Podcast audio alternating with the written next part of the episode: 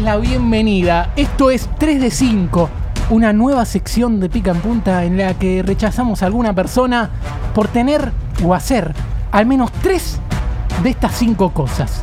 Hoy, en víspera de un nuevo Día del Padre, decimos, si identificás que es, tiene o hace al menos tres de estas cosas, perdóname, amiga o amigo, pero tu papá, tu papá es un boludo. Sin pensarlo, decimos ya.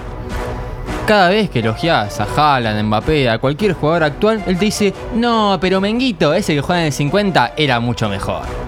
Así es, revoludo. Sí, ¿no? Sí, Sí, Totalmente, un boludo. Totalmente.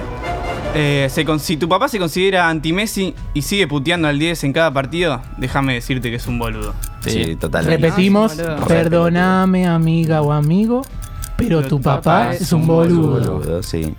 Bueno, perdóname, amigo, pero si tu papá se vacunó con la Sputnik y te mandó el mensaje hablando en ruso, es un No, pero recon- Sí, sí, sí. Un boludo. Terrible, boludo. Sí, hincha de boca. Ah, un boludo. Sí, es un pelotudo. boludo Sí, de pero mierda. mal, eh.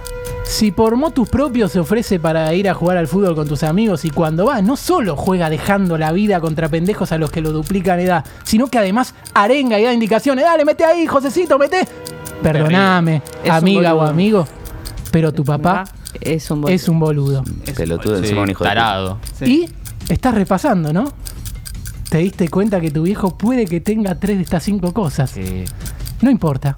Vos serías un boludo o una boluda si este domingo, teniendo la posibilidad de verlo, no le dieras un abrazo a ese boludo ni le dijeras feliz día.